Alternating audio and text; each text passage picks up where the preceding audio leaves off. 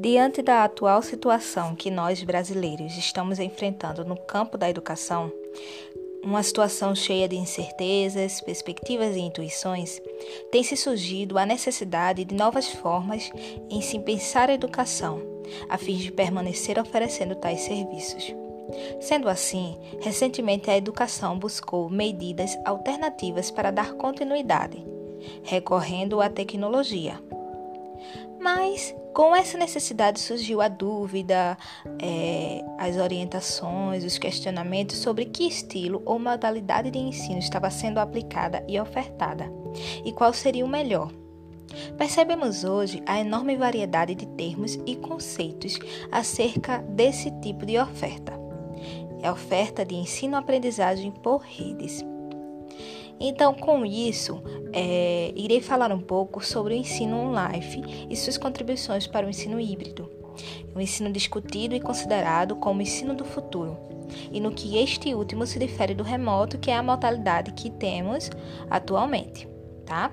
O ensino online ele foi um termo criado pela Comissão Europeia e esta modalidade de ensino estende a premissa de que as tecnologias digitais não são apenas instrumentos, recursos ou até meros apoios. Entende-se que elas afetam diretamente quem somos, como ensinamos, como aprendemos, ou seja, elas afetam todas as nossas interações, sejam sociais ou com a realidade.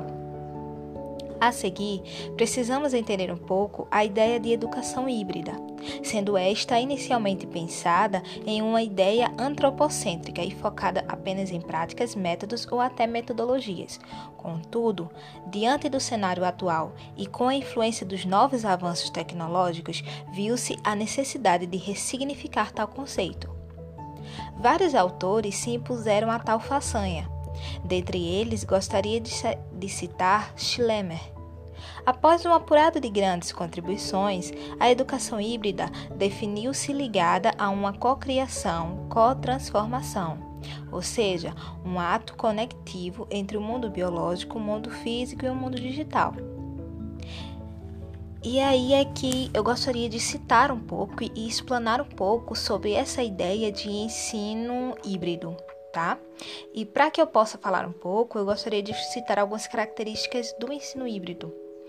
E dentre elas estão, primeiro, a interatividade síncrona, ou seja, muito diferente do ensino remoto que temos atualmente, o ensino híbrido ele, ele tem a premissa de que todos têm que estar no mesmo horário realizando determinada atividade. Entende? Ele funciona dessa forma assíncrona, tá? É, enquanto que o remoto que nós temos hoje em dia é muito variável, embora a maioria é síncrona, mas algumas atividades sejam assíncronas, tá? Então fique essa, essa premissa aí. Uma outra característica do ensino híbrido são as misturas, tá? O ensino híbrido ele é, abre espaço, ele tem esse espaço para mistura de estratégias, de métodos, de linhas de pensamento, de espaços sabe? É, o espaço do, do, da aprendizagem da, do aluno, ele pode ser qualquer espaço, ele pode ser a casa, ele pode ser uma cozinha, ele pode ser a rua, a comunidade. Então, há essa misturas, não se é, direciona ou se limita apenas àquela que estamos tradicionalmente acostumados. O que difere um pouco do ensino remoto tá?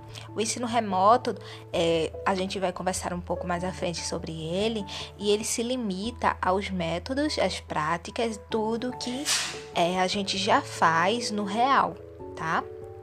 No presencial. Então, ele não, não, não difere tanto quanto o, o híbrido. O híbrido ele tem mais espaço para criação, tá? Mais espaço para misturas, para propostas novas. É, ele tem mais esse espaço que o remoto não, não veio com tanto espaço, tá? Uh, outra característica do ensino híbrido é a correlação entre aluno, professor e comunidade. Então, essa é outra perspectiva que é um pouco diferente do remoto, porque o ensino híbrido ele traz essa ideia de que não existe o centro, tá? Inicialmente é, existia o centro, o professor era o centro, e, e aí com o, o avanço da, da, do ensino-aprendizagem, modos de se fazer educação, aí foi se percebendo que o centro passou a ser o aluno. né? Que é naquele ensino baseado em problemas, o centro é o aluno. E aí o remoto, ele praticamente ele levou isso consigo, né? Já que é, uma das premissas do remoto é justamente levar o que a gente estava fazendo no real para o virtual. Então, o híbrido ele traz justamente é, essa quebra de que não existe um centro, não precisa ser necessariamente o professor ou o aluno. O centro é ambos, sabe? É o aluno, o professor e a comunidade. Ambos produzem, ambos criam, ambos projetam, sabe? Então essa aí é uma diferença, uma peculiaridade do ensino híbrido. Dando continuidade, outra característica do ensino híbrido é aprender fazendo, tá?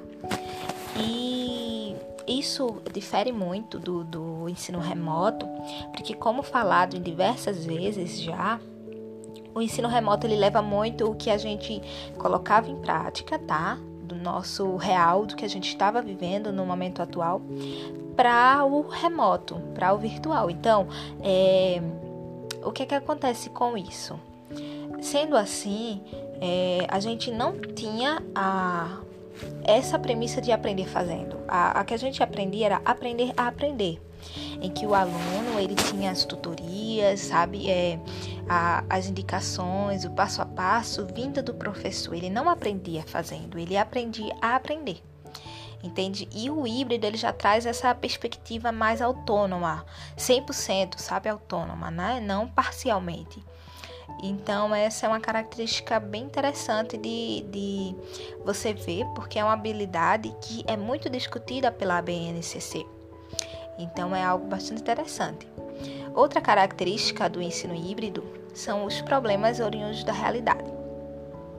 O que seria isso, basicamente? Bom, quando a gente é, discute sobre problemáticas e, e conteúdos e o que será trabalhado, a gente percebe que sempre, sempre existiu uma grade é, curricular para ser seguida né? Até aí tudo bem.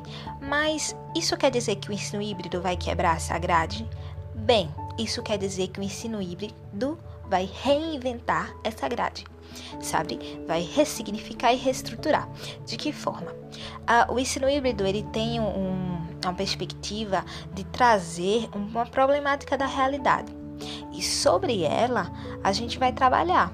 Então, ah, por exemplo, se a gente atualmente está vivendo sobre uma pandemia, então a gente está vivendo sobre o Covid-19. E aí o Covid-19 ele trouxe a necessidade da gente repensar as formas de higiene. Né? É, foi necessário a gente repensar sobre isso. Então, daí você pode extrair muitas coisas, muitos conteúdos, né? A gente já pode extrair de química, de física, uh, de biologia. Então, a gente pode extrair é, de linguagens e a gente pode extrair diversos conteúdos, diversos é, conteúdos a serem trabalhados de uma problemática real, sabe? Atual. Então isso torna o aluno mais ativo em sociedade, sabe? Não torna aquele aluno em que a gente simplesmente traz algo proposto e que muitas vezes não tem tanto significado. Onde que fica o significado, né? Então ele tem, é, ele traz essa daí, essa perspectiva bem interessante. Uh, outra característica é, do, do, ensino híbrido é a avaliação, tá? Que é formativa. Isso é, ainda permanece igual a, a, a outras modalidades de ensino. E outra característica são os meios de redes e comunicação que são proativos. Ou seja, eles não são usados apenas como recursos ou meios para um fim, são parte integrante do projeto. Então, isso para mim eu considero como um dos dos pontos principais que diferem o ensino híbrido do ensino remoto. Por quê? Porque quando a gente é, no ensino remoto a gente utiliza o, o, o virtual, o mundo virtual, o mundo online apenas como recurso, entende? Então apenas como um fim, tá? É apenas como um, um como se fosse uma ponte que ligasse professor, conectasse o professor ao aluno. Só que no ensino híbrido ele não traz é, é, nessa perspectiva. Ele não traz o, os recursos que a gente gosta de chamar de recursos, não traz o virtual, não traz o digital, não traz nessa perspectiva de recurso. Ele traz numa perspectiva de parte integrante do projeto. Então, é, essa ideia de parte integrante do projeto é que a gente vai mudar a forma da gente olhar para esses meios digitais. Então, a gente não vai olhar para uma plataforma digital apenas como um meio a um fim. Não, a gente vai olhar como integrante.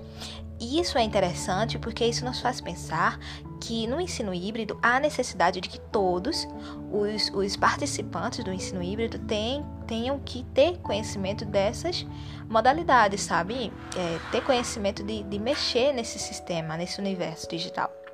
Então não funciona o ensino híbrido onde apenas o professor ele vai e ele imposta e ele, né? Que é o que a gente está acostumado no ensino remoto. Ou não funciona o ensino híbrido onde o aluno apenas vai lá, saca né, o material, o conteúdo, o vídeo que foi oferecido e realiza as atividades. O ensino híbrido ele tem essa, essa perspectiva de fazer uma correlação, todos têm que interagir, inclusive a comunidade, né? Então a gente tem que pensar nisso e o tão que isso é relevante, sabe? A, a relevância de, desse, desse aspecto, né, que o ensino híbrido ele traz. E outro, outra característica do ensino híbrido que difere bastante do ensino remoto é a formação de projetos. O que eu quero dizer com isso? Bom, agora falando um pouco sobre o ensino remoto, uma característica do ensino remoto que temos é o seguinte: o ensino remoto ele trouxe é, o, o real para o virtual. De que forma? O ensino remoto foi basicamente tudo que a gente estava fazendo no real, tá? No presencial, que a gente chama de presencial, que a gente estava fazendo, a gente pôs para o remoto. A gente não precisou fazer adequações de projetos políticos da escola, a gente não fez adequações de métodos, simplesmente a gente transferiu algo que já estava pronto para o, o, o virtual sem levar em consideração as contribuições ou, uh, por, por, assim dizer, os defeitos que aquilo poderia trazer, né? Já que uh, o cenário estaria sendo diferente. Então, quando a gente fala sobre formação de projeto para o ensino híbrido, a gente quer basicamente dizer isso, de que é, o ensino híbrido ele ele, a diferença do remoto é que justamente para que ele ocorra, vai ter que haver um novo projeto, tá? Tem que ser algo pensado para justamente ensino híbrido diretamente e não algo que seja transferível, que seja uh, algo que necessariamente teve que se fazer, né? Vai ser algo que vai ter que ter um planejamento dedicado e, e direcionado apenas a ele.